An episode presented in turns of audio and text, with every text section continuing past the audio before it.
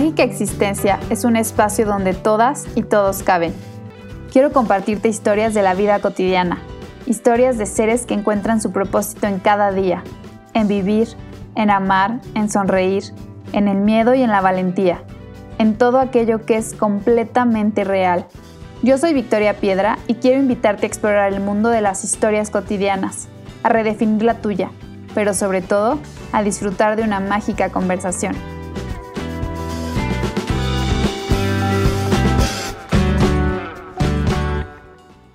Bienvenidos al episodio número 42 de Mágica Existencia en la cuarta temporada, donde estamos hablando de la magia del propósito y donde estoy intentando entrevistar a personas que sé y me consta de primera mano que viven en propósito, aunque no viven de eso. Y es por eso que mi invitado de hoy eh, es un personajazo mejor conocido como Mago, Braulio Guerra Mendoza. Eh, un amigo que igual desde la uni yo lo veía ahí metido en los comités y en los eventos de la VM, intentando hacer una revista. Y me encanta ver que hoy, cómo te has desarrollado, cómo te has desarrollado tu carrera literaria, Mago, y, pues cómo hoy sé que si, si bien no vives de eso, sí estás súper metido y bueno, de eso vamos a platicar el día de hoy. Así que bienvenido, Braulio, a el podcast. ¿Cómo estás? Ay, hola Victoria, muchas, muchas gracias, muy contento, justo lo que hablabas. El primer recuerdo que yo tengo tuyo es ahí en Señal VM una vez platicando sobre lo que, lo que hacíamos y justamente inmiscuidos en diferentes proyectos o así para, para hacer lo que nos, nos gustaba, ¿no? O lo que nos gusta, hasta la fecha nos sigue gustando y que de alguna forma no queremos dejar y queremos siempre, siempre seguir haciendo. Muy contento de estar aquí contigo y pues bueno, no sé si sean buenas, si sean malas experiencias, si les sirvan a alguien, pero pero bueno, desde luego me ha tocado vivir un poquito todo esto que comentas de las historias y de hacer lo que me gusta y espero a alguien le pueda servir lo que, lo que charlemos el día de hoy. Ay, seguro sí, y si no, seguro por lo menos se van a divertir muchísimo porque, porque eres una persona muy, muy alegre. Entonces, primero te voy a hacer unas preguntitas rápidas, eh, no hay respuestas correctas ni incorrectas. Y la idea Eso es que me mi novia y no es cierto. No hay respuesta correcta o incorrecta. Es como, ay, no es cierto. la idea es que contestes con lo primero que se tenga a la mente. Mago en tres palabras. Ay, tres palabras está difícil, pero ya lo tengo, lo sé desde hace, bueno, no desde hace mucho, pero desde hace, en algún momento me di cuenta. Mago es la persona que quiero llegar a ser. Mm. ¿Qué es para ti la muerte? Miedo al olvido. Súper. Una persona viva o muerta con la que te gustaría echarte una copa de vino o un mezcal, una chela. Híjole, está difícil. Está, e, está difícil y creo que sí tengo que hacer trampa y decirte dos personas. Ok. Eh, desde luego, primero va mi abuelo paterno, porque falleció cuando, cuando yo tenía 14 años y a pesar de que sí conviví con él, y, claro que hay recuerdos, o sea, conviví con él, vaya, pero creo que él era una persona, por lo que yo llegué a ver y sobre todo por lo que me han dicho amigos de él y mi familia, que era muy inteligente, o sea, que le, que le, que le, que le brillaba, que, que sí le giraba mucho el coco, ¿no? Digo, independientemente de los problemas que haya podido llegar a tener y todo, sí le giraba el coco. Llegó a escribir también libros, eh, él era abogado, vaya, era inteligente, pues. Y sí me hubiera gustado tener una conversación con él hoy en día, que a mí me gusta escribir, digo, digamos, ya más, más maduro, ¿no? O sea, creo que sí, creo que sí sería interesante también escuchar el que tiene que decir de las cosas que hoy, que hoy me gustan a mí, ¿no? Mm. Y, híjole, y segunda me la pones, me la pones bien, bien, bien, bien, bien difícil. Pero tuve la oportunidad de conocerlo, sí lo conocí y me tomé, digo, esta es la persona famosa, eh, me tomé una foto con él, me refiero a Stan Lee, para los que no lo conocen, es el, mm. el creador prácticamente del universo Marvel, este, Spider-Man, Los Cuatro Fantásticos, eh, muchos superhéroes. No sé, a mí de morrito me encantaban los cómics, me siguen gustando toda esa onda de superhéroes y así. Y la verdad es que la visión de este señor de Stan Lee, de crear personajes con los que los niños sobre todo dijeran, quiero ser como él o qué chido, o sea, se, me hizo una visión muy perrona, ¿no? Y, he leído de él, he visto lo que ha hecho, he conocido sus obras. y sí me hubiera gustado en algún momento decirle, oye, pues, ¿qué onda, men? O sea, ¿cómo fue? O, o, ¿qué onda, no? O sea, digo, eso también me hubiera gustado mucho. ¿Qué te fumaste? y básicamente, no, o sea, pues, ¿qué, qué, qué, te fumaste, no? O sea, porque, digo, creo que hoy en día todos conocemos a los Avengers, ¿no? Y para que nosotros conozcamos a los Avengers, pues salió de la idea a lo mejor no de una persona, de, de un equipo que los han ido construyendo a lo largo de 80 años, pero pero pues bueno, el que dijo, ay, se me ocurrió un güey que se trepa a las paredes y lanza telarañas, ¿no? ¿Qué onda, no? Sí, sí, sí. Y que ha trascendido tanto, ¿no? O sea, ha trascendido generaciones. O sea, han sido los superiores de nuestros abuelos, de nuestros papás, de, de nosotros. Sí, sí, sí, sí, sí. Digo, y yo sé que es bastante debatible si son buenas películas, si son buenas ideas, sí. y pero justo a mí lo que yo le, o sea, lo que siempre le he admirado específicamente a él es la imaginación o la capacidad creativa, porque no fue uno, no fueron 10, fueron 50, fue, fue 50 o más, fue todo un universo lo que él creo que sí dice, pues, pues a ver, amigo, o sea, de que ahí estaba la creatividad, ahí estaba, o sea. Súper, qué chido. ¿Qué palabra o acción te pone súper de buenas? ¿Qué palabra o acción me pone súper de buenas? Me pone súper de buenas cuando algo me sorprende cuando voy por la calle y, puedo ver hasta un buen anuncio que digo, órale, qué buen anuncio, qué padre idea, ¿no? Cuando lógicamente alguien me da una buena, una, una buena noticia. Cuando veo una película en mi casa y de repente es como, wow, ¿qué es esto, no? O sea, no algo en específico, sino sorprender en general. Creo que lo más padre es sorprenderse, ¿no? O sea, cuando ves algo y te sorprende, es cuando creo que cambia un chip, no sé. Entonces creo que eso es lo más padre, sorprenderse. Súper, entonces ahí te va otra. ¿Qué fue lo último que te sorprendió? ¿Qué fue lo último que, se me, que me sorprendió? Oh my God. Pues justamente ahorita estoy viendo una serie y me, y me sorprendió la serie, ¿no? Que la estaba viendo y fue como, ¡guau! ¿Qué, es esto, no? Eh, es una serie de otakus anime. Eh, es un anime que se llama Attack on Titan que ya me habían recomendado muchas veces y lo estoy viendo y, y me sorprendió mucho, ¿no? Y pues sí, así lo más reciente sería, sería eso definitivamente. Súper. ¿Eres una persona de mañana o de noches? Ay, de noche, mil por ciento. O sea, no me queda duda, nada, mil por ciento. sí, yo sé que esta entrevista te costó un poco.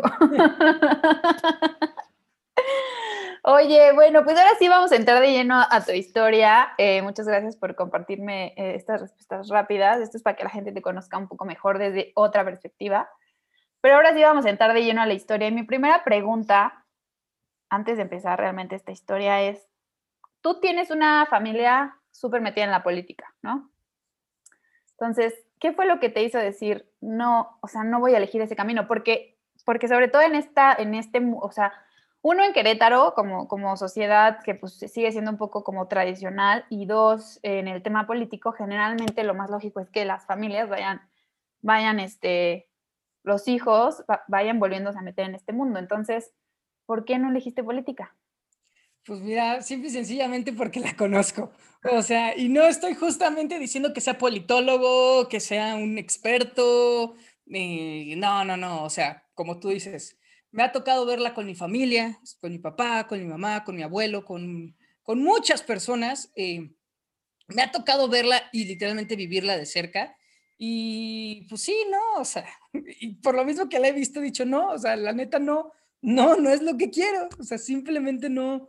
Y, le dije, no, justamente antes de llegar a la universidad, si hay algo que no quiero es terminar en la política, o sea, así de fácil. Eh, no sé, se me hace un mundo muy, lógicamente muy complejo, digo, el mundo, como todo el mundo en general, pero, pero creo que es un mundo más específico, muy, muy inside the box, así, muy, muy inside the box, digo, independiente de todos los flujos y cambios que tengan. Y no, sí, dije, no, no, no, no, esto sí no, no es lo mío. Oye, ¿y cómo fue tomada esta decisión en tu familia? O sea, ¿cómo, cómo fue esa conversación de decir, digo, no, no lo sé, ¿eh? ¿no? o sea, no, no, no, no, me imagino, pero digo, como, ¿qué les dijiste a tus papás, a tu familia cuando dijiste, oh, esto, o sea, no voy a dedicar esto, voy a meter en la comunicación y, y no voy por ahí?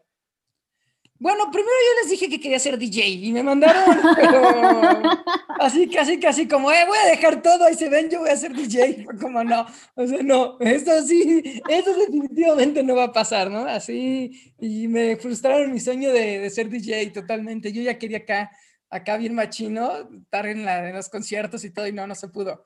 No, y bueno, ya después de todo, pues lógicamente hubo... Eh, todo tipo de comentarios, ¿no? O sea, como, no, no manches, ¿cómo crees justamente? Oye, pero es que todos hemos sido abogados, no sé qué, otros como, sí, no importa, tú sé lo que quieras, este, otros como, eh, no, es que mira, puedes estudiar esto, pero, pero, por ejemplo, es que para hacer esto no necesitas necesariamente estudiar esto, puedes estudiar... Eh, derecho y continuar haciendo esto que te gusta, ¿no? Cosas así, o sea, la verdad es que hubo todo tipo de comentarios, todo tipo de, de, reacciones, que sí, que no, que sí, que, que mejor esto, que, que es una carrera muy pagada, que qué padre, que vas a salir en la televisión, que 50 mil cosas, ¿no? Salieron eh, después de decir que quería ser DJ y me mandaron a la fregada, pero, pero pues sí, o sea, yo creo que, que, que, que diferentes, que diferentes reacciones, ¿no?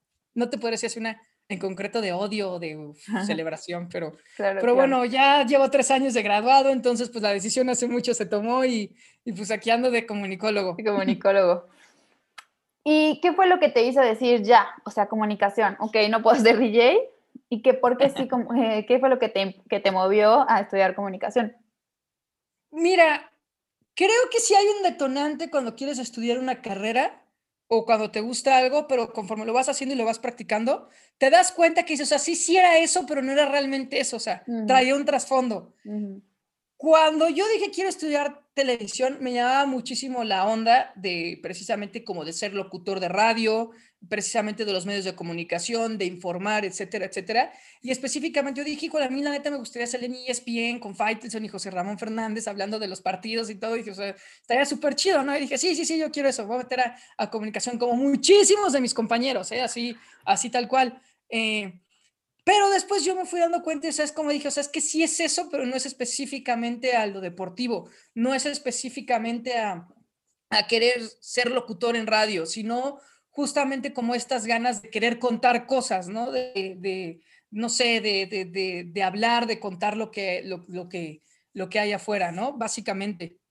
Súper.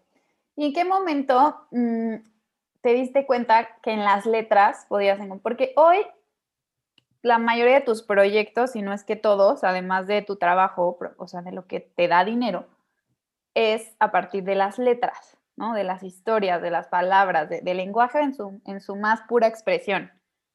Eh, ¿En qué momento te diste cuenta de esto? ¿En qué momento dijiste, ah, por aquí es?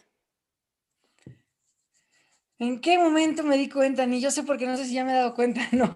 este, pues siempre, siempre, siempre me ha gustado, pero yo tenía la concepción como que de el día que escriba o el día que quiera empezar a escribir o el día que quiera empezar a contar mis propias historias, va a ser cuando ya sea un señor de 60, 70 años, muy estudiado, muy preparado, que sepa lo que hace, eh, etcétera, ¿no? Porque digo, también llegué a participar en hacer cortometrajes, porque me, me, me, me gustaba, ¿no? En escribir guion cinematográfico. Como te decía, me gustaban los programas de radio, hacer las escaletas del programa de radio, hacer videoclips, eh, eh, no sé, muchas, muchas, muchas cosas.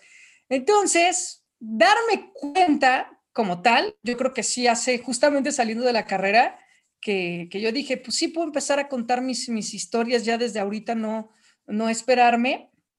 Y yo siempre quise pintar, eh, pero siempre fue muy malo pintando, dibujando, así nefasto, nunca se me dio. Pero pues siempre me ha gustado leer, me ha encantado leer y como te dije, yo creo que desde muy chiquito traía las ganas de, de, escribir. Pues ahora le vamos a darle con, con, con las letras. Dije, ah, pues digo, es más fácil que hacer, producir, más fácil que producir una película, y pues no, ¿verdad? Yo creo que todo es igual de difícil, pero, sí, pero por ahí va más o menos el, el digamos, la epifanía, la revelación. Ok. Y a partir de este momento, ¿en qué momento nace?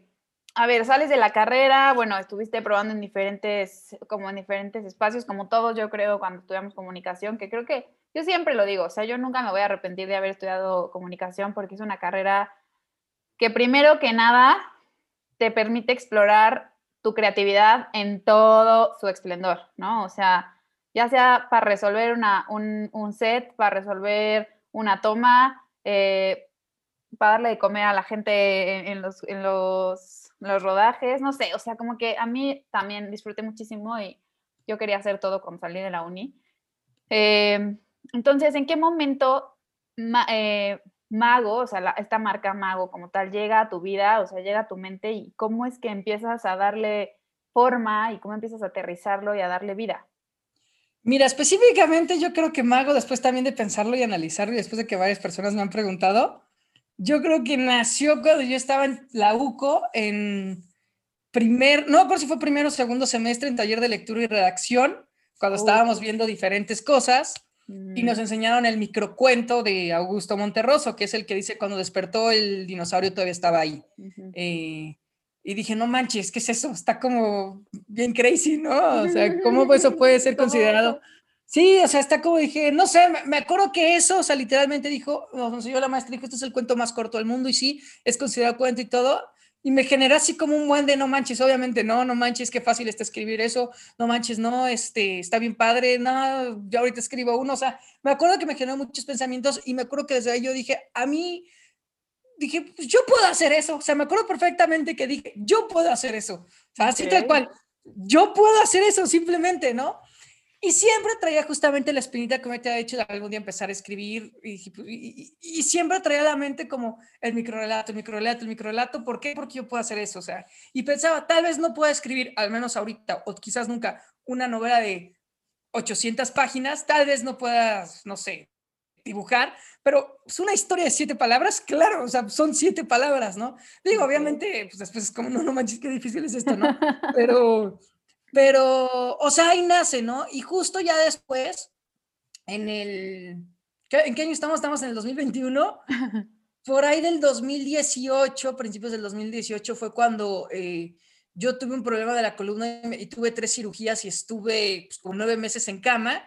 Pues la verdad es que estaba muy aburrido, no, no, no, no, no, no hallaba qué hacer con mi tiempo.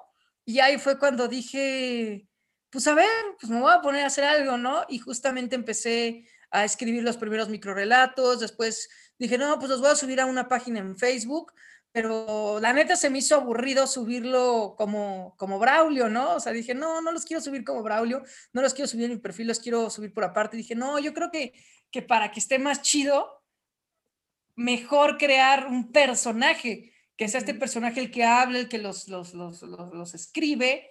Y dije, pues mago, o sea, mi apodo es mago, y dije, pues va a ser mago, ¿no? Y, me gustó justamente esta alegoría porque, pues, digo, están estas ideas románticas de que los libros tienen magia, eh, mm. eh, etcétera, etcétera, y whatever. Y dije, pues sí, o sea, creo que mago puede, puede estar muy, muy, muy, muy ad hoc. Y luego, pues cuando los quise empezar a subir, vi que el nombre de mago ya estaba ocupado, pues lógicamente, o sea, no es como que una idea bien, o sea, sí, ¿no? Pues, digo, a mí millones. Y precisamente, ¿no? Fue cuando dije, no, pues le voy a poner historias mago. Digo, el, el username y así, como me dicen, sí es mago, pero sí como encuentras a la página es historias mago. Y dije, pues sí, historias mago, porque al final eso es lo que me gusta y al final eso es lo que quiero contar y reflejar, ¿no? Historias, o sea, no una historia, no un personaje, no una sola cosa, sino toda la, toda la, la infinidad de historias posibles que hay, existen en, en cualquier momento. Ok, qué padre. Me, he visto por ahí que algunas veces en alguna de tus publicaciones, digo, afortunadamente yo te conocía desde mucho antes de que fueras tan famoso, entonces yo, te, yo, te, sigo en Facebook desde hace, desde hace bastante y, y, de pronto veo que por ahí sí mencionas esta parte de que las letras te, te han salvado, o sea, las historias te, han, prácticamente te salvaron la vida. Eh, sí, sí, me ayudaron a no volverme loco, sí, bueno, sí, claro. Sí, sí, sí, y hasta la fecha me siguen salvando bajo ese aspecto, sí. Ok, ¿por qué? Pues justo, ¿no? Porque he encontrado, cuando me pongo a escribir, eh, mucha disciplina, se necesita mucha disciplina. Y siempre lo digo, o sea, a mí cuando me decían profesores o compañeros que escriben así, todas las personas que me han ido enseñando a lo largo de este corto camino, me dicen, ¿cómo es que tienes que hacerlo diario? Es que tienes que hacerlo diario. Y decía, no, no necesitas hacerlo diario. Y a veces lo hacía cada que me latía y pues me daba cuenta que no, que no lograba los resultados eh, esperados. Después lo empecé a hacer este, un día sí, un día no, un día sí, un día no. Y me di cuenta que, que tampoco llegaba a los, a los resultados esperados, ¿no? Después lo hice de lunes a viernes, nada más descantando sábado y domingo y tampoco. Después solamente me daba un día a la semana y tampoco. Yo estoy escribiendo eh, diario, literalmente me pongo a escribir diario, sea bueno, sea malo, lo que se me ocurra. Pues me doy cuenta que tampoco, entonces, este, eh, justo, ¿no? Creo que sí me ha ayudado mucho a formar una, una disciplina porque ideas hay muchísimas, hay millones a diario pero ahora sigue frase de mamá, frase de abuelo, entre el dicho y el hecho hay, hay una infinidad de cosas, ¿no? Una cosa es decir, tengo una idea buenísima para un libro y va a ser un bestseller y todo, a decir, órale, ponte a escribirlo, ponte, ponte y ejecutar la idea, ¿no? Entonces creo que sí se necesita, y, y lo digo y lo he visto, y no solo para la, para la escritura, para cualquier trabajo que quieras hacer, para cualquier cosa que planees, pues hasta que no te pones a hacerlo, no, no se ejecuta por más padre que esté la idea en tu, en tu cabeza, ¿no? Claro. Eh, eso por un lado. Desde luego, pues claro que me ha dado satisfacciones muy padres. Luego veo historias que digo, esto no me queda, esto está bien feo, pero luego las doy y digo, ay, güey, esto está, esto, digo, esto sí me quedó chido. O hasta digo, esto, esto ¿cómo, se ¿cómo llegué a esto? ¿No? Eh, cosas así. Eh, luego me ha tocado hablar con personas, digo, desde críticas eh, de todo tipo, pero pues también, ¿no? Luego me, me, me, me, escriben personas ahí a la página o cuando me invitan a hablar con, con, a, escuelas o diferentes festivales en los que he tenido, pues son experiencias, ¿no? Que te das cuenta que, que, que está padre. Y la verdad es que sí es muy chido sentarte a trabajar en tu computadora o en una libreta y ponerte a, a darle vida a algo que después ahí, o sea, sé que suena súper cliché, pero sí es muy padre ver cómo agarras algo en blanco y al final ya tiene algo y dices como, órale, qué, qué cool. Eh, y, y, sí, básicamente es hasta terapéutico. Eh, y te digo, yo luego escribiendo me he dado muchas cosas que digo, ay, por eso soy así, o, digo, ay, sí, cierto, ¿no? Cosas así. Sí, me encanta.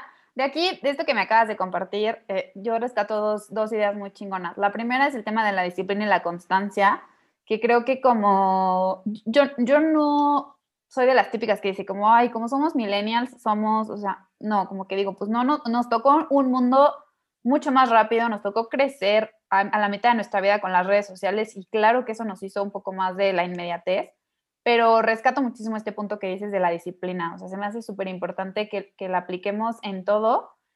Y últimamente yo traigo también así como en la cabeza justo como el tema de las horas de vuelo, ¿no? O sea, ya me lo había dicho por ahí un, gran jefe y amigo que, que tuve, y me decía, como todos son horas de vuelo, lo acabo de escuchar en un podcast y esto que tú nos compartes también, ¿no? Es ponte a hacerlo, practica y llega, ¿no? O sea, llegará. Y la segunda idea, ya se me fue la idea, pero bueno, eh, ¿qué, o sea, empiezas construyendo, em, empiezas a, publicar eh, Mago, ¿no? Después de como este momento de haber, después de las cirugías, me imagino que ahí hiciste, ah, no, ya me acordé. La segunda idea es que he escuchado bastantes, o sea, cada vez veo más talleres este, de, lectura terapéutica, eh, cada vez se utiliza más la lectura como herramienta de autoconocimiento. O sea, cada vez veo más que la, la, escritura y la lectura se utilizan cada vez más como una herramienta también de autoconocimiento, de descubrimiento, de terapia, de manifestación. O sea, está cañón el poder que tiene la escritura y la lectura actualmente, ¿no? Como que sé que siempre ha sido, históricamente ha sido una, pues ha sido como se ha podido contar la historia de la humanidad, pero no sé si hoy también gracias a las redes sociales se está volviendo como a retomar este gusto, no sé, ¿cómo, cómo lo ves tú ahí en esa parte? Como este, no sé si el gusto, pero se le está volviendo, se está volviendo la mirada a la, a la literatura y a la escritura como una herramienta de, realmente de transformación, de cambio, de construcción, de, de muchas cosas. Mira, hay algo muy cierto. Durante este, esta pandemia que nos ha cambiado la vida a todos de diferentes maneras y nos ha puesto a hacer bastante retrospectiva, la lectura y la escritura ha cobrado un auge nuevamente. Ha incrementado, que sea mínimo, pero ha incrementado, porque volvemos a una situación similar a la que se vivía antes del siglo XX. ¿Qué haces en tus tardes? ¿Qué haces en tus horas libres? Este, por más tecnologías que existan, llega un momento en el que Netflix te aburre, en el que los videojuegos te aburren, en el que, vaya, lo visual te aburre y empiezas a buscar otras, otras cosas, ¿no? En este caso llámese diferentes artes, ¿no? Empezar a bailar, empezar a cantar, empezar a tocar. Mi mamá, o sea, está, empezó a tocar guitarra. Cuando me imaginé que mi mamá iba a empezar a tocar guitarra, o sea, cuando ella nunca le llamó la atención ni nada de eso. Y justo, ¿no? Las personas han buscado yo creo que la salida más fácil, y me encanta que sea la salida más fácil, son los libros, tanto empezar a leer como, como escribir. Y creo que está bien, creo que está bien, pero creo que sí hay mucha gente que lo subestima.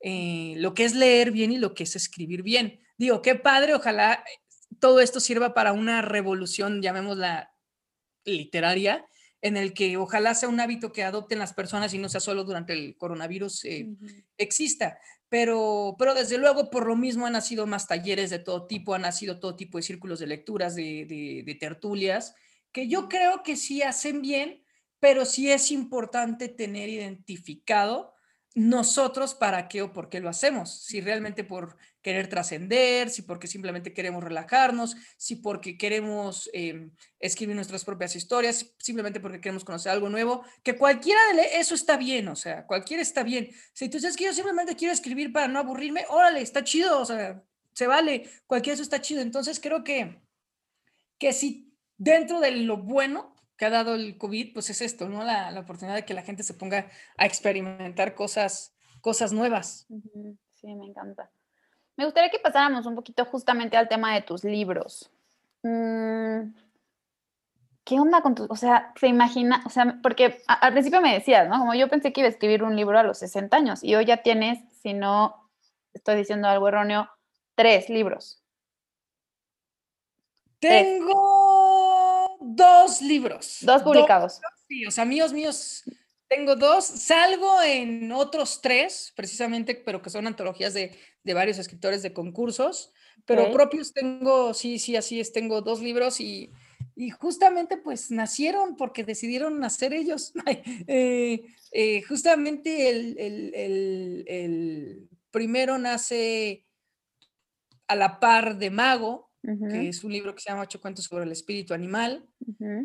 Y dije, pues es que quiero hacer algo independiente a Mago, ¿no? Quiero hacer, o sea, sí está chido el proyecto en redes sociales y todo eso, pero sí quiero tener como, pues la verdad, mi libro en librerías, valga la redundancia. Claro, eh, sí, algo físico. Sí, algo físico, exactamente, y lo escribí a la par. Eh, Órale. Y me fue, y, y, salió, ¿no? Y digo, tuve la fortuna de que una editorial que se llama Endira, que está aquí en Querétaro, abrió convocatorias, porque acaba de abrir su sección de cuentos, su sección de narrativa breve, y abrieron convocatorias, decidí participar, fui uno de los ¿qué? cinco seleccionados que dijeron, órale, te publicamos el libro, y yo fue como, ahora le va chido, y, y, salió el libro, ¿no? El segundo precisamente es el de Microcuentos de Mago de volumen, Microcuentos del Mago volumen 1, que fue cuando yo empezaba a subir las historias a la página, en verdad bastantes personas empezaron a escribir como, oye, qué padre, yo lo tengo, yo lo quiero, no lo tienes en físico, no tienes un libro de tus historias y todo. pues ahí fue cuando dije, ay, pues sí voy a hacer uno, ¿no? Y la verdad, y lo que hice fue agarré varios de los que había subido a redes sociales, los que a mi consideración eran los mejores o más me gustaban, a mi consideración, y ahí sí completamente independientemente con una imprenta me puse de acuerdo, los mandé una pequeña, ¿cómo se llama? Se me fue la palabra, un pequeño tiraje, y, y, pues me puse a venderlos por, por mi cuenta. Órale. Sí, y básicamente esos son dos. Ahorita estoy trabajando en dos proyectos de libros. Estoy escribiendo dos, me martirizo diario tratando de escribir dos libros diferentes.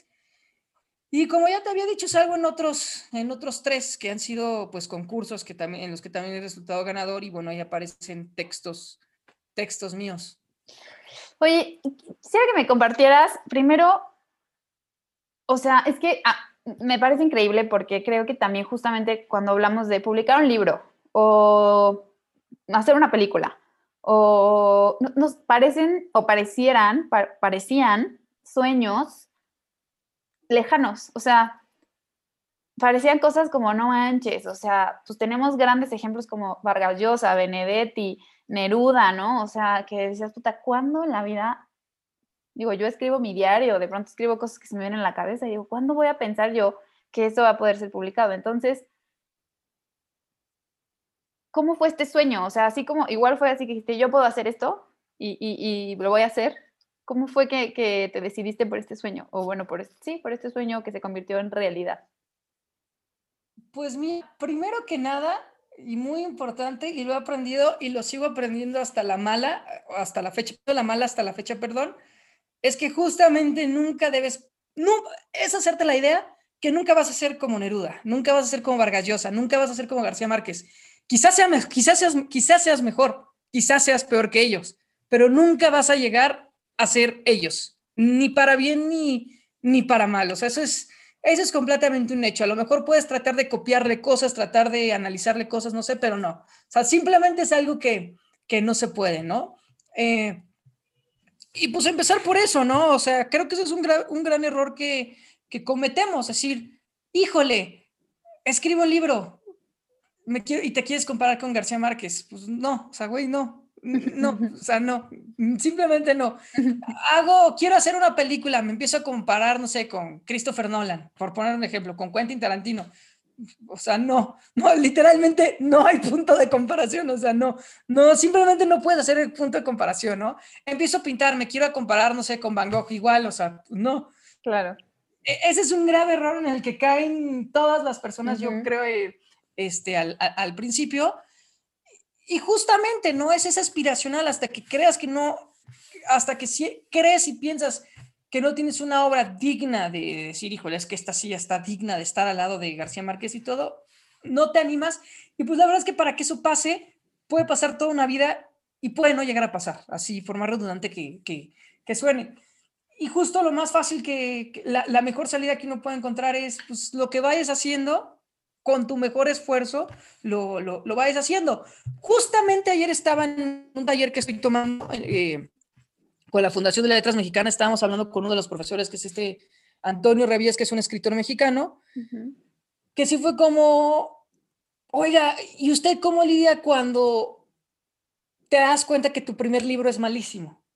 Eh, que tu primer libro es malísimo, o sea, que hasta lo quieres tirar a la basura y borrar de la tierra porque ya no, eso que escribiste tú ya no es lo que tú escribes hoy, pero para nada, o sea, para nada. Y él dice, mira, eso nos pasa a todos, eso, eso, eso es muy común, eso nos pasa a todos, pero no puedes castigarte por algo que ya fue. En ese momento escribiste lo mejor que pudiste con lo que tenías, tal cual. O sea, ese momento fue tu mejor versión de ti. Qué bueno que te des cuenta que ya, que ya la superaste. Y creo que es como, como hay que buscar. Y la verdad es que no hay mejor forma que superarse que haciéndolo una y otra y otra y, y otra vez. un, no solo un texto, una, componer una canción, eh, hasta en el trabajo lo vivo diario. Que las cosas salgan a la primera es muy difícil, a menos que sea un brote de genialidad, un brote de suerte o... las cosas que nos salen a la primera son muy raras en la vida. Normalmente todo necesita de dos, tres, tres tres intentos, ¿no? O a veces hasta 500 intentos. Sí, hay un libro, este libro de donde sale el concepto de las horas de vuelo es Outliers, no sé si lo has leído, el de fueras de serie, que habla de las 10.000 horas, justamente. O sea, dice, para que tú te hagas de verdad un crack, o sea, un, o sea, un verdadero, un piloto, para poder ser un piloto chingón, necesita haber volado por lo menos 10.000 horas. Un basquetbolista, los Beatles o sea, practicaron 10.000 horas, se pararon en todos los escenarios de Inglaterra primero antes de venir a, América, ¿no? Entonces, me encanta, totalmente, totalmente de acuerdo. Y yo he visto muchas personas que empiezan a hacer algo, pero luego se desaniman, lo dejan y no, y no, o sea, y no lo, y, no lo siguen, vaya, y no lo, y no lo siguen, y pues ahí es donde entran los desánimos y todo, y bueno, pero ahí sí cada quien sabe hasta qué tanto quiere ser terco y, y ver qué tanto eh, eh, perfecciona algo. Eh, no me acuerdo, de, por ejemplo, el otro día estaba viendo, ay, no me acuerdo cómo se llama este guitarrista, no me acuerdo el guitarrista, ah, Steve Vai, no sé si es un guitarrista muy famoso, Steve Vai, que le dicen como, oye, ¿cómo has llegado a tocar así? Pues porque llevo 40 años tocando, güey, o sea, si en 40 años agarrando la, la, la, guitarra no, no puedo hacer esto, estoy jodido, ¿no? O sea, 40 años tocando la guitarra, claro que aprendes, o sea. Sí, total, totalmente.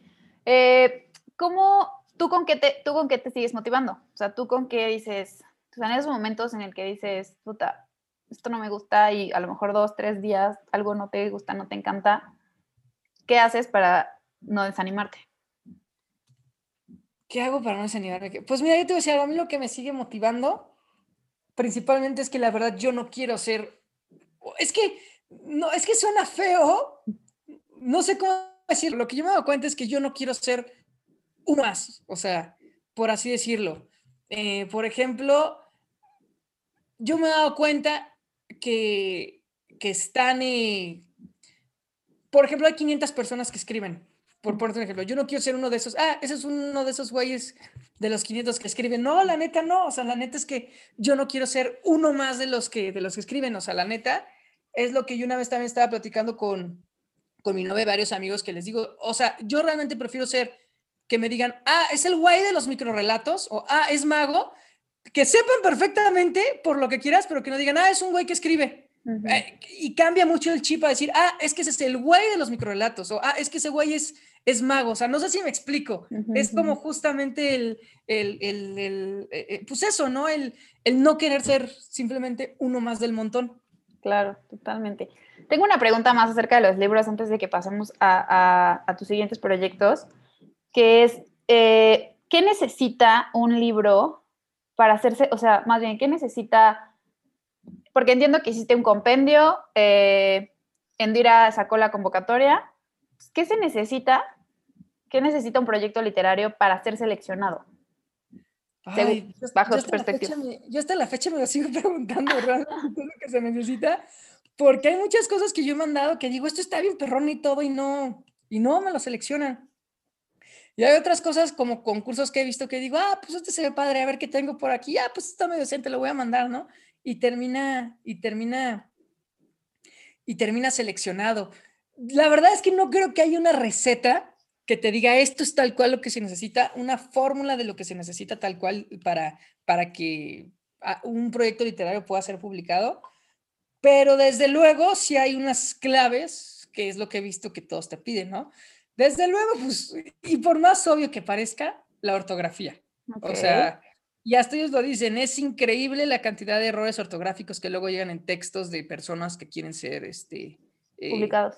Publicadas, ¿no? No me digas. Luego me da risa porque muchas personas, eh, o sea, lo han dicho escritores y jurados con los que he tenido ganas de platicar, ponen, este libro lo escribí en mi celular mientras viajaba por Europa y si queda seleccionado me comprometo ya a escribirlo bien. Es como, no mames, güey, o sea, no, o sea, no, también es como, no, escríbelo bien desde un perro principio y concursa, como los otros que están concursando con obras trabajadas, o sea, no, no, no, no, no, no, no, no, aún así sea una genialidad, aún así sea una genialidad, lo, tu idea y todo, una idea tiene que estar bien trabajada, o sea, sí o sí. Ahora, segunda, originalidad, desde luego. Tienes que escribir algo diferente. Y ojo, por diferente, Borges y entre otros escritores han dicho que solo, escriben tres, solo existen tres tipos de historias. Las que, las que hablan de la vida, las que hablan del amor y las que hablan de la muerte. Tan, tan, no hay más. Todas giran en torno a lo mismo, pero no importa el qué cuentes, sino el cómo lo cuentes. Que eso también nosotros lo vimos muchas veces en, comunicación. El, Lo que mm. importa es la forma. ¿Cuántas veces no hemos visto la historia del asesinato y el detective eh, desalmado, que ya no le importa la vida, pero de repente se encuentra con una niña o con una mujer o con otra personaje que le hace volver querer a, la, a confiar en él y resuelve el caso. Eh, o sea, 50 mil veces. ¿Cuántas veces no hemos visto el rom-com donde la morra o el vato se enamora de su mejor amigo, pero están dentro de un triángulo amoroso? 50 mil veces, ¿no? ¿Cuántas veces no hemos visto la película, no sé, de invasión alienígena al mundo, donde un güey gringo que con tal de salvar a su familia no solo salva a su familia, termina salvando al mundo, ¿no? O sea, y más allá de que digamos, es que es la estructura del viaje del héroe, la estructura narrativa, no, son las formas, son las formas en las que se, se, se, se aprenden a contar. Voy a poner un ejemplo muy burdo y vago. Los Juegos del Hambre, tienes una protagonista femenina contra el sistema. Va, pero en este mundo está dividido en 12 distritos y tiene una maldita competencia donde todos se matan para ver quién sobrevive. Órale, por otro lado tienes a Divergente, una protagonista femenina que quiere sublevarse contra el sistema. Es exactamente lo mismo, va, pero este lado tienes un grupo, no me acuerdo qué eran, porque ese nunca lo leí, vi las películas, pero como de facciones, ¿no? Donde cada uno compra un rol, etcétera. Es como, ah, órale, va, está un poquito diferente. Justo es encontrar la originalidad de, tu historia. Y qué mejor si puedes crear un universo o algo completamente que no se haya visto, pues bueno, ahí sí ya, ya armaste la lotería. Ok, súper. Muy buenos tips, sobre todo para la gente que nos escucha y quiere producir o que quiere generar un contenido chingón que sea seleccionable. Creo que es bien importante que tomen en cuenta estos, Me gustaría agregar más ahorita. Agrégalo, es muy importante la retroalimentación. La retroalimentación es importantísima porque no son lo mismo nuestros ojos a los de cualquier otra, Totalmente. otra persona. Entonces sí es muy necesario, aunque a veces, por más que duela, la retroalimentación es muy, muy, muy, muy necesaria. Y yo creo que en todo, ¿eh? O sea, eso en todo. Sí, la verdad es como tú dices, o sea, a veces duele, o sea, duele bastante, pero la verdad es que si no, como mejoramos, ¿no? O sea, como también si tú, si tú te quieres aventar realmente, hacer algo fregón, hacer algo diferente que impacte, pues tienes, tienen que pasar por varios ojos antes, antes de que por ti. Hace poco escuchaba a alguien que me, en, creo que fue en una historia con Guillermo Arriaga, me parece, una entrevista con, con Guillermo Arriaga, eh, que decía como, la verdad es que obviamente cuando te editan, o sea, pasárselo a un editor duele, ¿no? O sea, siempre duele porque obviamente te va a quitar cosas, este, te va a cambiar comas, este, puede que te cambie una parte de tu historia pero es lo mejor que puedes hacer porque él tiene otra mirada, él está fuera de tu cabeza, entonces le da un, contexto y un impacto diferente. Sí, desde luego, porque nosotros luego pecamos en la obviedad, en decir, es que esto es demasiado obvio. Pues no, la neta no, o sea, pues sí para ti porque ya sabes qué onda, pero no, nada es demasiado obvio. Me encanta, me encanta. Ahora, mi siguiente pregunta es, ¿qué, qué has encontrado en el microrelato ¿Cuál es la magia que has encontrado en el microrelato?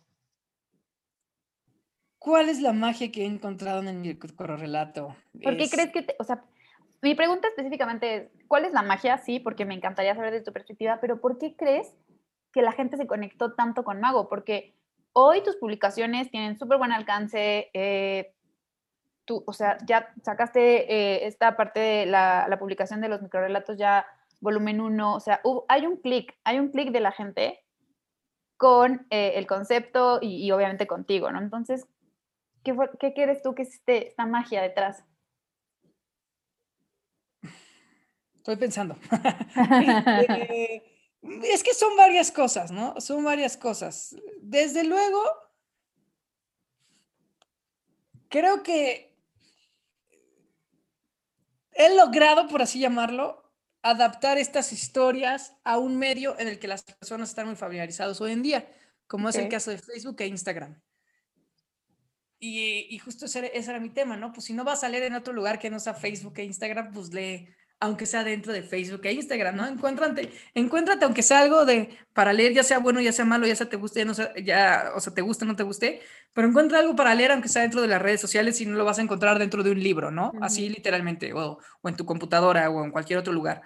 Eh, entonces, pues creo que eso, ¿no? Que me he tratado de ponérselas al alcance. O sea, que no se esfuercen literalmente por buscarlos, porque ya aparecen. Es como, te vas a meter sí o, sí o sí a tu Facebook y te va a aparecer ahí porque ese Facebook y te vas a meter sí o sí o a tu Instagram, ¿no? Entonces creo que eso ha ayudado mucho, que sí o sí se lo van a encontrar, eh, sin necesidad de, de, de esforzarse.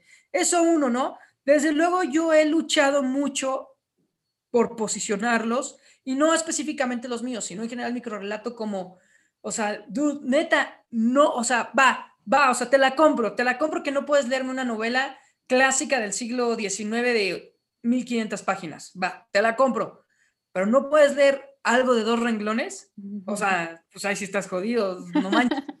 y lo mismo, va, te la compro que no puedes escribir una novela de 1500 páginas, pero no puedes escribir algo de 10 palabras, o sea, pues, es neandertal, básicamente, ¿no? Eh, y creo que eso, y lo veo sobre todo en los talleres, ¿no? Cuando voy con talleres de niños, si yo le digo a un niño, y no solo niños, ya hasta los más grandes, y les digo, escríbeme un cuento de 10 cuartillas, se quedan así.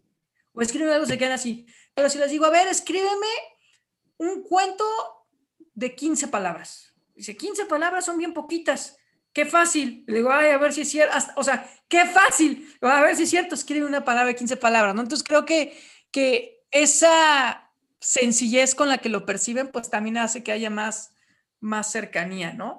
Y luego, pues bueno, desde luego con Mago, pues ahora sí que he aprendido a conocer a mi público y trato de, de, escribir cosas que sé con las que van a conectar, porque por ejemplo, luego tengo microcuentos y digo, ay, ¿cuáles voy a subir esta semana a la página? Y digo, es que este está bien chido, este a mí me, este a mí me encanta, y a veces que hasta digo, y es que este literalmente hablando, porque lo, lo trabajé y eso algo, digo, está perrón, pero yo ya sé que no le va a ir bien o la gente casi no lo va a pelar por diversos factores. Pero si escribo por decir algo, un chiste sobre algún exnovio o algo dentro de una historia medio satírica, digo, este la va a romper. O sea, lo van a compartir, la gente se va a burlar y las amigas van a empezar a etiquetar a sus amigas y dicho y hecho, ¿no? Entonces también he buscado un poquito eso, escribir cuentos que sé que a lo mejor son más sosos, pero sé que van a conectar a las personas con ellos. Escribir cuentos que digo, ok, este sí va a tener una mejor carga literaria. Eh, o este va a hablar específicamente del momento, porque por ejemplo, ahí un experimento padre que luego he hecho es adaptar este memes a microcuentos está cagado, ¿no? Que digo, sí, a lo mejor literariamente o profesionalmente puede no aportar nada, pero tú encontrarte un microcuento adaptado a un meme, pues a veces está cagado, ¿no? Eh, cosas así es donde he estado experimentando y creo que es donde la gente pues ha sabido precisamente eh, hacer ese clic. Me da risa porque a veces que cuando subo románticos, luego me quieren agarrar de doctor corazón y me, y me mandan inbox, así, como es que ya no me hablo? Yo como, ah, no sé cómo ayudarte. Y tú, este, ve con una psicóloga. Sí, sí, sí. No, y luego, y, cosas así, ¿no? También hay personas que me han escrito que me dicen como, oye, es que vi tus microcuentos y la verdad es que me, me llamaban mucho la atención. Yo también quería escribir los míos y escribí estos, quería, te los mando para que me des tu opinión, ¿no? Y cosas así, de todo, de todo me ha tocado ver. Qué chido, qué increíble.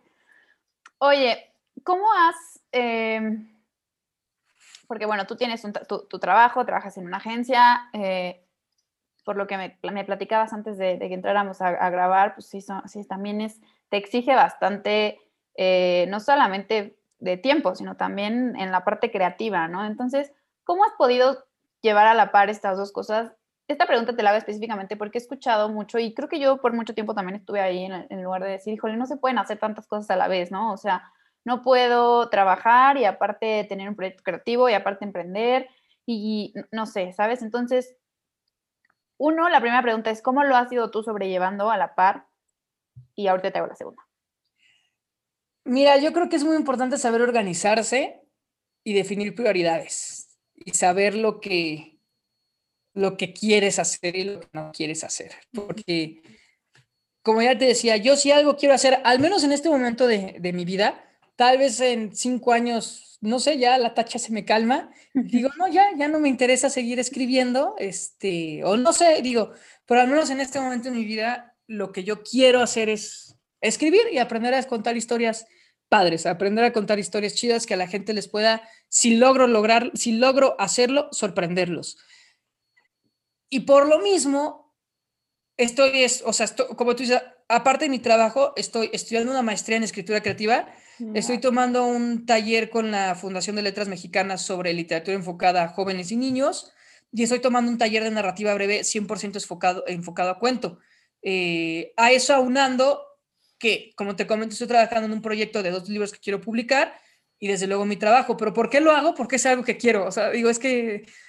Y bien dice, el que quiere puede, ¿no? O sea, el que quiere, el que quiere, si realmente quieres hacer...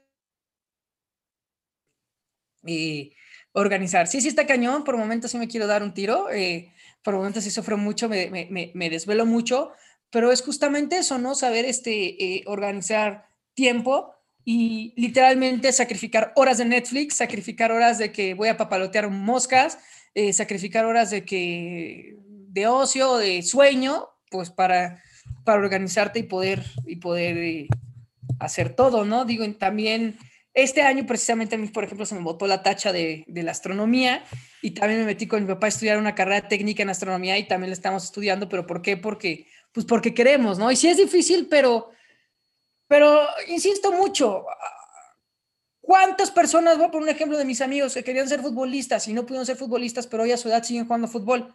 Y a lo mejor trabajan todo, pero se van a jugar a las canchas que rentan todos los martes a las 11 de la noche porque no hay otro horario, es el único horario en el que pueden, se van a jugar fútbol, pero ¿por qué? Porque les gusta, porque es lo que quieren. Y si no te das, y si no te sabes organizar para hacer eso que quieres, pues tal vez es porque no lo quieres lo suficiente o todavía no te llama la, atención lo suficiente para, para darle una prioridad masiva a eso que quieres hacer. Claro.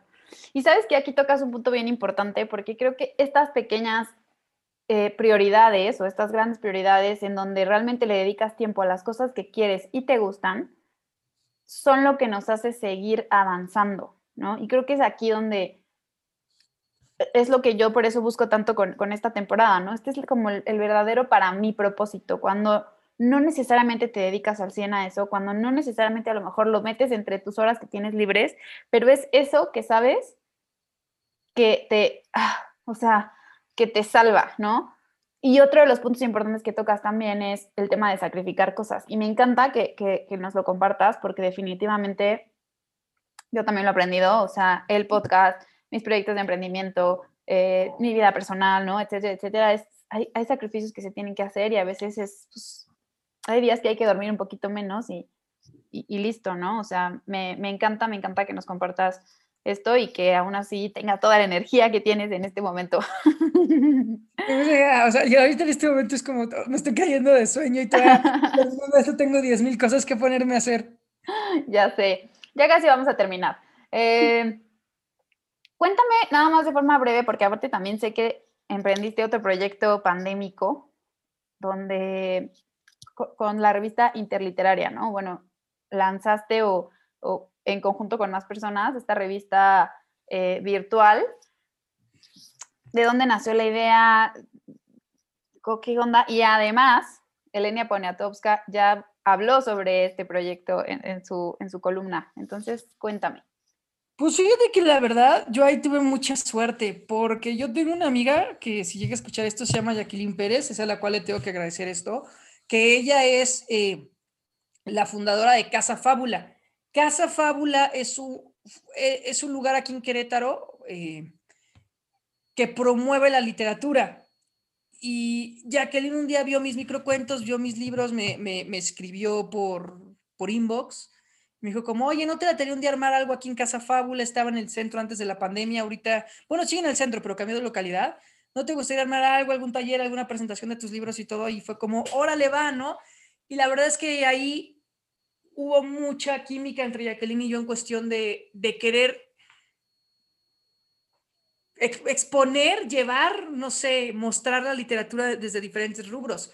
Eh, al día de hoy eh, eh, hemos trabajado ya muchísimos proyectos, muchísimos proyectos eh, buscando la, la, la, difusión de la literatura. Tan es así que hoy en día Casa Fábula ya, ya lo tiene planeado para hacer a nivel nacional.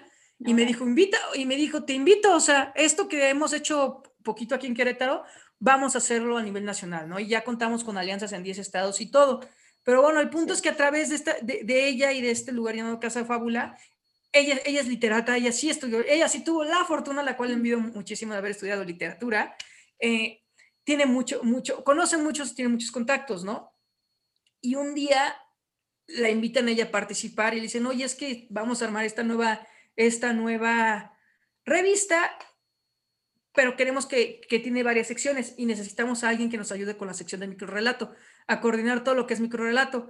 Y le ofrecieron a Jacqueline y Jacqueline dijo, ¿sabes qué? No me da la vida, pero tengo, ahora sí que conozco un güey perfecto para que les ayude así, o sea, tal cual.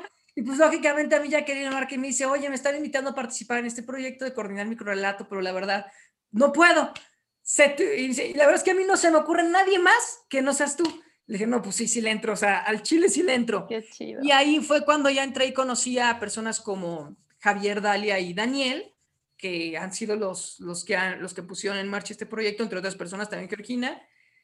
Y hablando con ellos, pues me dijeron, pues así está la onda, eh, ¿te interesa o no te interesa? Eh, pues fue como, no, pues claro que, que, me interesa, ¿no? Le, le entro. Y ya poco a poquito, entre muchas personas, cada quien desde su sección, cada quien desde su rubro, desde lo que hace, pues hemos empezado, hemos, eh, con ayuda del Ateneo Nacional de la Juventud, hemos echado a andar esta, esta revista precisamente donde la idea es publicar personas, publicar gente que quiera, que quiera, que quiere escribir, que le gusta la literatura y difundir los trabajos de, de, las personas, ¿no? Y, y, está padre, hoy estamos a punto de, estamos sacando números bimestrales, la revista la empezamos a trabajar como por ahí de junio, per se el primer número salió en octubre, ya, ya ahorita el tercero sale en marzo y, pues bueno, ha estado chido que como con lo que tenemos y con lo que podemos ahí la, la, la vamos empujando y bueno, yo desde mi trinchera que, que digo, obviamente siempre se busca aportar toda la, literatura, pero específicamente yo soy el encargado de,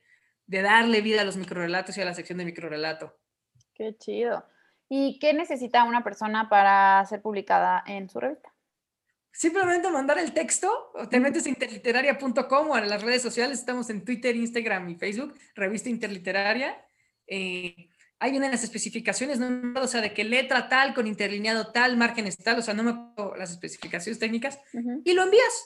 Ya, ya hay un comité seleccionador que lo lee y dice, jalo o no jalo, o sea, tu texto es bueno, no es bueno, pero obviamente decimos, tu texto nos gustó por esto, esto, esto, o tu texto no nos gustó por esto, esto, esto, ¿no? Si lo mandan a micro relato, lo más probable es que yo en algún punto, o casi 100% seguro, lo termine leyendo y también termine dando retroalimentación, digo, ahí por si, por si alguien se anime, pero la verdad es que súper sencillo, realmente no cobramos nada, simplemente es mándalo, eh, y pues si está chido y nos gusta y creemos que es publicable, lo publicamos. Solo que eso sí, mucha paciencia, porque la verdad es que sí nos llegan muchísimos textos, muchísimos textos y pues está cañón, ¿no? Y si es como, wow, wow, wow, a ver, de repente yo entro a mi correo, a mi bandeja de entrada de microlato y ya tengo, no sé, este, ah, o sea, me meto el día siguiente y ya tengo siete nuevos y es como, ay, güey, pero todavía tengo diez sin publicar, este, no, a ver, espérame tantito, ¿no? Así, cosas así. Qué chido. ¿Sabes qué es lo que me encanta de, de esto? O sea, esto que me dice se me hace increíble porque que la gente quiera también, o sea, publicarse, ¿no? O sea, compartirlo, que tenga este interés, se me hace algo súper chido. Y otro, que existan proyectos, que sé que existen otro tipo de proyectos, pero como, no sé, como a este alcance, o sea, como a esta, no sé, con esta sencillez o con esta eh, magia, ¿no? Que dices, como, pues, cómo se fueron dando las cosas y de repente, pum, pum, pum, pum, que todo se armó. Entonces, me encanta que existan este tipo de proyectos que estén dedicados a difundir cada vez más y a darle voz a todos esos futuros escritores, eh, cuentistas, novelistas, etcétera, que están por ahí tal vez eh, con miedo. Entonces, me encanta que, estén poniendo una plataforma, está súper chido. Mm, ya casi para terminar, mi querido mago, ¿qué te inspira? ¿En qué te inspiras para para tus historias, para, pues para toda esta locura que traes en tu cabeza? ¿Qué?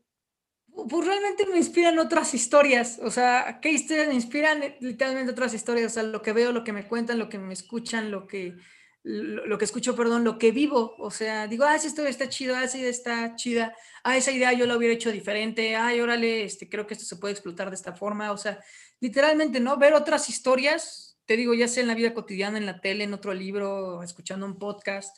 Por ahí ando escuchando un podcast que me gusta mucho, eh, que se llama Tipos míticos cuentan mitos típicos. No sé si conoces leyendas legendarias. Sí. Eh, es similar, pero literalmente te cuentan las historias de los mitos como Quetzalcoatl, Thor, Hércules. No sé, me lo encontré durante la pandemia, lo estaba escuchando y es como y de repente salen personajes, ¿no? Como, no, pues que Hércules peleó contra el león de Nemea y que el león de Nemea hacía no sé qué. Digo, ay, güey, ese león está bien chido, yo le haría un cuento, ¿no? O sea, literalmente te digo, escuchando ideas, escuchando otras historias, pues jalo de repente una que se me ocurre algo y digo, esto está padre para, para hacerle algo. Qué chido. ¿Qué has aprendido de la pandemia, mi querido mago? Ay, ¿qué he aprendido de la pandemia? Paciencia. Paciencia principalmente. Eh. ¿Qué es lo que más te ha costado? Fíjate que yo no siento que no lo haya sufrido tanto porque yo siempre he sido medio ermitaño y me encanta estar en mi casa, pero paciencia es una de, de, paciencia es una de las cosas que me ha enseñado. Y segunda, ¿qué tan necesario realmente es quedar bien o mal con ciertas personas? Porque con eso de que no ves a nadie o ves un círculo muy cerrado de personas o tienes que cuidar minuciosamente tus salidas y los lugares a los que asisten, sea, sí me daba más como, ¿realmente es necesario que vaya esto? ¿Realmente es necesario que haga esto? ¿Realmente es necesario que vea esta persona? ¿Realmente es necesario que, uh, que, que, Por ejemplo, igual un ejemplo muy vago, me mama, si algo que me mama, si algo que me encanta es ir al cine. En marzo cumple un año de no ir al cine. Y, y realmente digo, o sea, sí me mama ir al cine, pero realmente es necesario para mi vida ir al cine. O sea, ya me di cuenta que no, digo, en cuanto pueda ir normal todo, lo primero que voy a hacer es irme voy a meter una sala de cine, porque por más que me digan, no, sí, Netflix y tu casa y todo, no, o sea, para mí no hay ninguna otra experiencia como ir, sentarte al cine con palomitas y refresco y estar en el cine. O sea, una experiencia que me gusta mucho, pero que tristemente, por ejemplo, hoy he dicho, ¿realmente es necesario una vida con cine? Pues no, o sea, pero, pero me gusta, vaya. Ok, ok, súper, me encanta. Casi última pregunta, ¿qué has aprendido del propósito. O sea, hoy para ti, ¿qué es el propósito?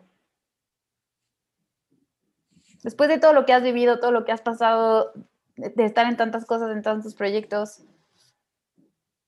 Pues he aprendido y como lo que te quedaba un poquito, justo con lo que te he dicho que me he dado cuenta de por qué lo hago y por qué estudié y así, que el propósito cambia. Y realmente el propósito nunca, no que cambie, sino que no es el que crees que es, pero está ahí. O sea, crees tenerlo, pero no es ese.